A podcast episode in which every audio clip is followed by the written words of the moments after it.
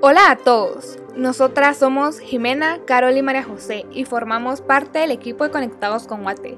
Para quienes aún no nos conocen, Conectados con Guate es una organización que busca informar sobre acontecimientos políticos, por qué y para qué sucedieron. Estamos aquí para descubrir cómo lo que ha transcurrido y lo que está por suceder nos afecta e influye como ciudadanos guatemaltecos. Este es un podcast que busca informar y crear conciencia sobre la importancia del contexto político y su impacto en la sociedad. Esta temporada tiene como título La realidad que no vemos. Todos estamos siendo afectados por la misma pandemia. Sin embargo, hay una línea entre nuestra realidad y la realidad que muchas veces no vemos. A través de estos episodios lo que buscamos es hacer esta realidad visible, enfocándonos en crear espacios para discutir, analizar y cuestionar aspectos políticos y sociales del país. Hola a todos, bienvenidos a nuestro primer episodio del podcast de Conectados con Guate. En este episodio la realidad que no vemos es el rol que cumple el personal de salud en combatir a este enemigo invisible, es decir, el coronavirus. Es importante que hablando de este tema, primero nos centremos en la información y en las noticias y en los datos que tenemos para que sepamos en qué panorama y en qué situación nos encontramos. Así que primero creemos que es importante hablar un poquito del papel que ha jugado el Ministerio de Salud. Este ministerio claramente es de los más importantes del país y es el segundo en recibir más dinero en su presupuesto. Ahorita tiene alrededor de 9.5 millardos de quetzales. Y a pesar de que es súper relevante y a pesar de que tiene toda esta cantidad de dinero, lastimosamente también es uno de los más deficientes. Si bien el colapso del sistema de salud no es nuevo ni es exclusivo de este gobierno, el desempeño que ha tenido el ministerio en esta crisis por el coronavirus deja muchísimo que desear.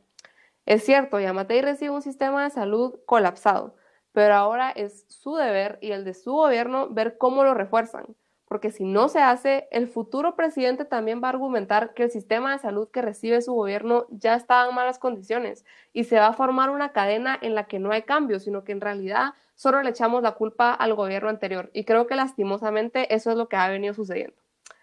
Pienso que es importante que analicemos cómo la mala ejecución del Ministerio de Salud ha traído inestabilidad dentro del mismo en estos momentos. La última noticia que recibimos fue la destitución de Hugo Monroy como ministro de Salud. Muchas personas piensan que ya era necesario porque estaba teniendo una mala gestión. Incluso el jefe de epidemiología renunció por diferencias con el ministro de Salud, diciendo que en realidad él no estaba haciendo bien su trabajo. Y es aquí donde en realidad vemos reflejado el mal desempeño que tuvo el ministerio y el ministro. Por ejemplo, no hay transparencia en los datos, no hay ejecución del presupuesto, hay irregularidades en los datos y esto lo vemos enfocado en cosas muy preocupantes. Hace unos días eh, salió a la luz que habían 38 muertes por COVID-19 que no habían sido reportadas. También el ministerio anunció que había realizado más de mil pruebas de COVID, pero en realidad de esas mil solo 500 estaban procesando. Y esto, por lo menos en mi caso, genera desconfianza ante los datos que nos presenta el ministerio y también me hace desconfiar de los datos que ya me presentaron antes y hace que todo esto pierda legitimidad. Así que ahora en estos días es el turno de Amelia Flores de asumir el cargo como ministra y con ella vienen nuevos viceministros también. Y como dato interesante, Yamatei dijo hace unos días en una entrevista que él había ofrecido el puesto de viceministro de Salud Pública a cuatro personas diferentes y las cuatro personas dijeron que no lo querían. Porque en realidad, y no los podemos culpar, creemos que es una responsabilidad muy grande a asumir y el cargo se está volviendo mucho más difícil porque estamos entrando al pico de contagios. Así que a este nuevo grupo que asumen el Ministerio de Salud podríamos decir que les está tocando sacar a flote un barco que ya está hundido. Creo que algo rescatable lo que acabas de decir, Majo, es el rol de la nueva ministra de Salud, Amelia Flores. Ella cuenta con una experiencia amplia.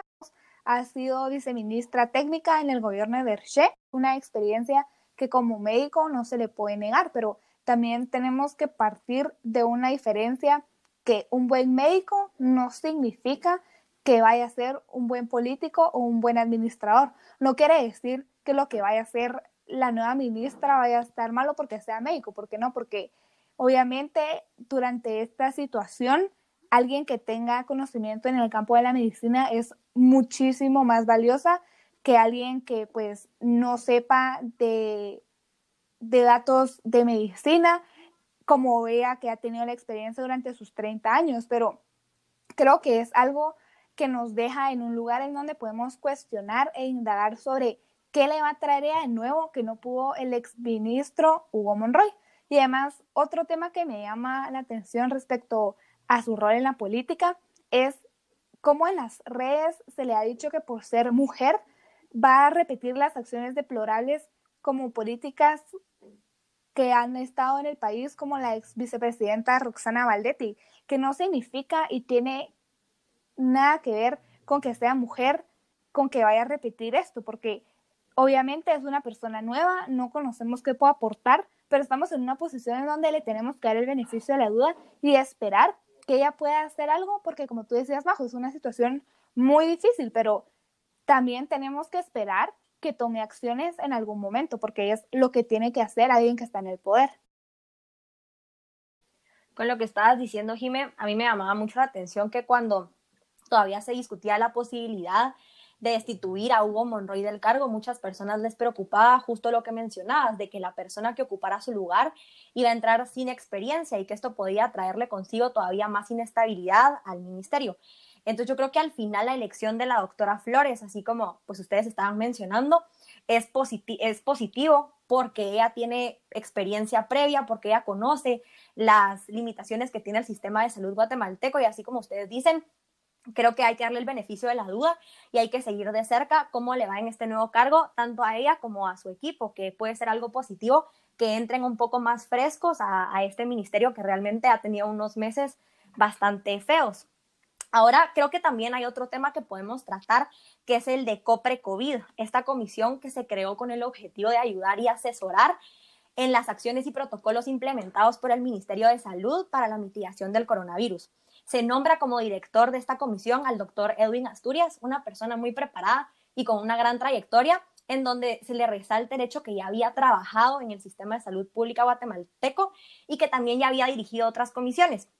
Entonces yo creo que cuando se anuncia que se va a crear esta comisión y que va a estar dirigida por el doctor Asturias, a muchas personas nos motivó y nos puso a pensar, a lo mejor ahora sí se van a empezar hacer las cosas bien, a lo mejor la gestión va a empezar a ser un poco más eficiente, pero creo que ahora que ya han pasado varias semanas desde su creación y desde que empezó a funcionar, hay algunas preguntas que deberíamos de hacernos sobre este tema. No sé ustedes, pero a mí la primera pregunta que se me viene a la mente es, ¿por qué se creó esta comisión? O sea, ¿era realmente necesaria o hay una razón detrás de su creación?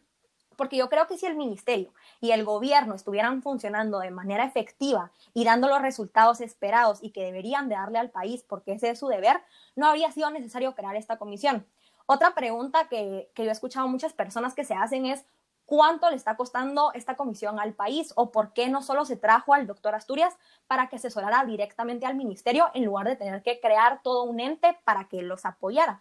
Personalmente creo que traer al doctor Asturias fue algo positivo, no sé qué piensan ustedes, porque creo que sí tenía mucho que darle al país y podía apoyarlo mucho, pero es una cosa muy diferente a lo mejor contar con el apoyo de una persona individual a crear toda una comisión. Creo que todos sabíamos de que afrontar la crisis del coronavirus iba a ser bastante difícil, y tal y como decía Majo, el sistema de salud guatemalteco viene en desgaste desde hace muchos gobiernos. O sea, el hecho que el sistema no esté aguantando no es solo culpa del gobierno de Yamatei, sino que de los gobiernos pasados.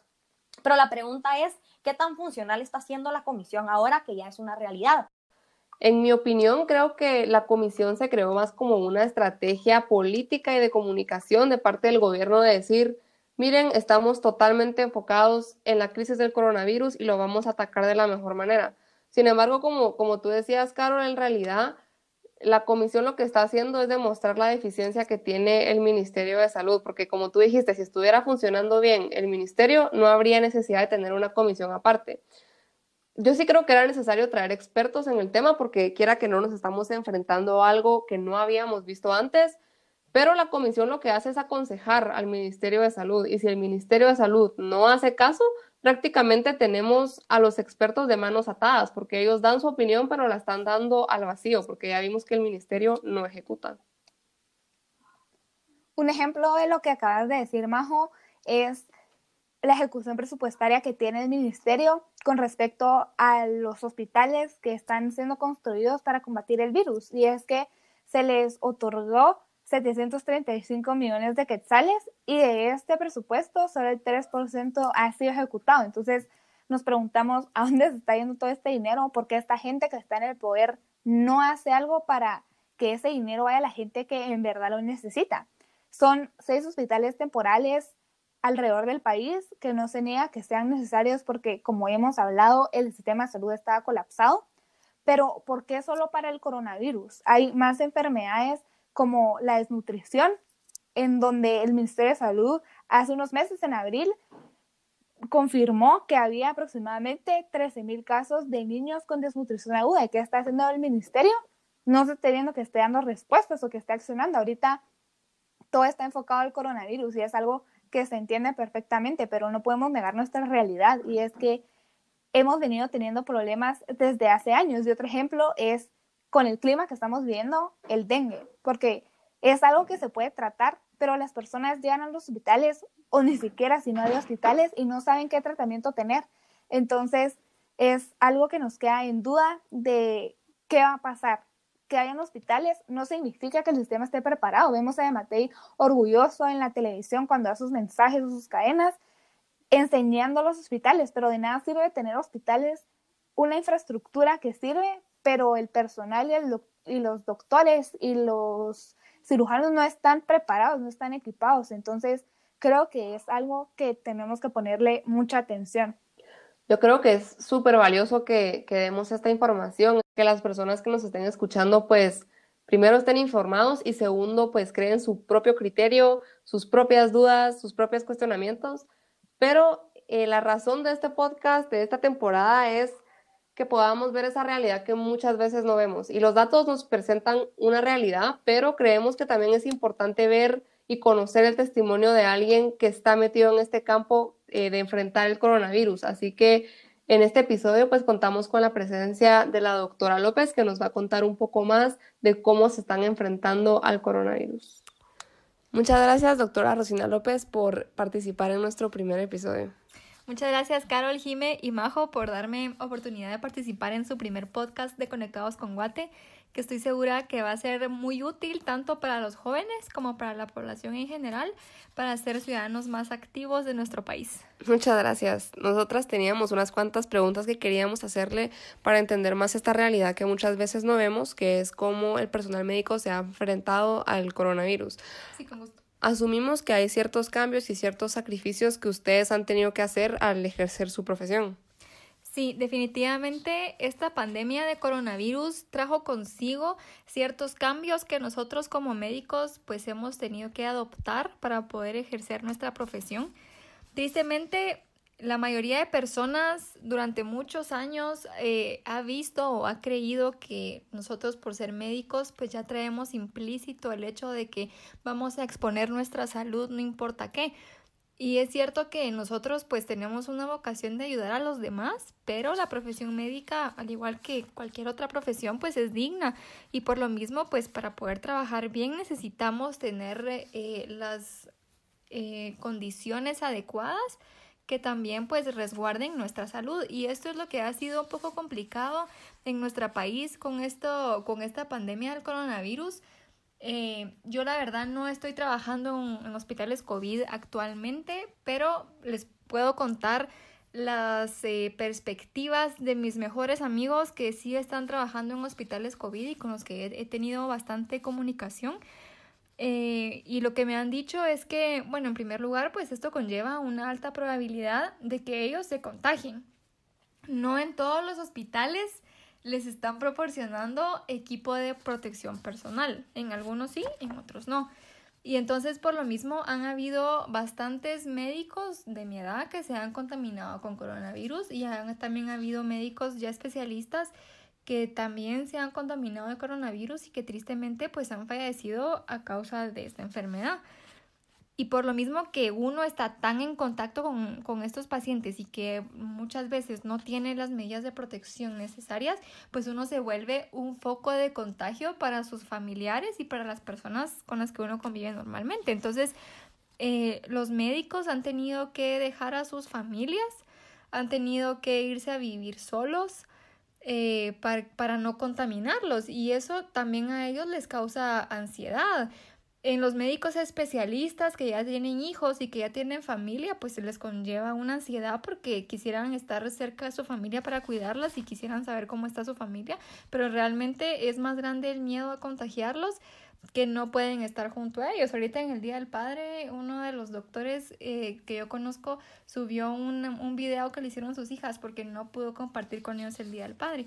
Y hay también compañeros míos que vivían con sus papás que uno dice, bueno, a los 26 años uno ya debería ser independiente, pero realmente estando en una residencia es muy difícil poder decir si me voy a independizar, porque la residencia quita mucho tiempo, o sea, te exige todo tu tiempo y no solo es eso, sino que es muy cansada físicamente y es muy cansada mentalmente también. Y entonces llegar a tu casa y no haya nadie que te reciba con comida caliente después de un turno o con el que puedas platicar sobre cómo te sentís, todo eso también afecta en la salud mental de los doctores y realmente pues aumenta la ansiedad que puedan estar teniendo no solo por la pandemia, sino que por la integridad de ellos y de sus familias. Y también eh, al haber poco personal en los hospitales, han tenido que convocar a médicos eh, de todas las especialidades para tratar pacientes con coronavirus. Los pacientes con coronavirus usualmente son tratados por internistas, eh, y por intensivistas, pero dada la escasez de personal, pues también han tenido que convocar a pediatras que realmente ellos se dedican a ver niños, eh, han tenido que convocar a traumatólogos y de un montón de, de áreas que realmente pues están viendo adultos con coronavirus que no es su especialidad, no es para lo que ellos están formando y por lo mismo pues eso también es complicado para los doctores porque ellos quisieran tener más conocimiento en esa área para poder ayudar más a las personas. Y bueno, por último, en los lugares, en los hospitales donde sí les están proporcionando equipos de protección personal a los, a los médicos, mis amigos me han dicho, mira, es que no sabes lo que se siente estarse sofocando del calor hasta que te pones un equipo de protección personal. O sea, no solo es todo un ritual ponérselo de una forma correcta, que te tomará unos 10 o 15 minutos ponértelo bien, sino que es estar mínimo 10 horas o más en un turno con ese equipo de protección personal en donde ni siquiera puedes respirar bien y al momento de quitarte el equipo de protección personal en el uniforme que tenés abajo, se queda como si hubieras estado en una piscina con el uniforme o por tanto sudor que producís por tanto calor. Eh, muchas gracias. También hemos visto que hay personas que salen a manifestar argumentando que en realidad el coronavirus no es tan grave como se presenta. ¿Usted qué les contestaría a estas personas?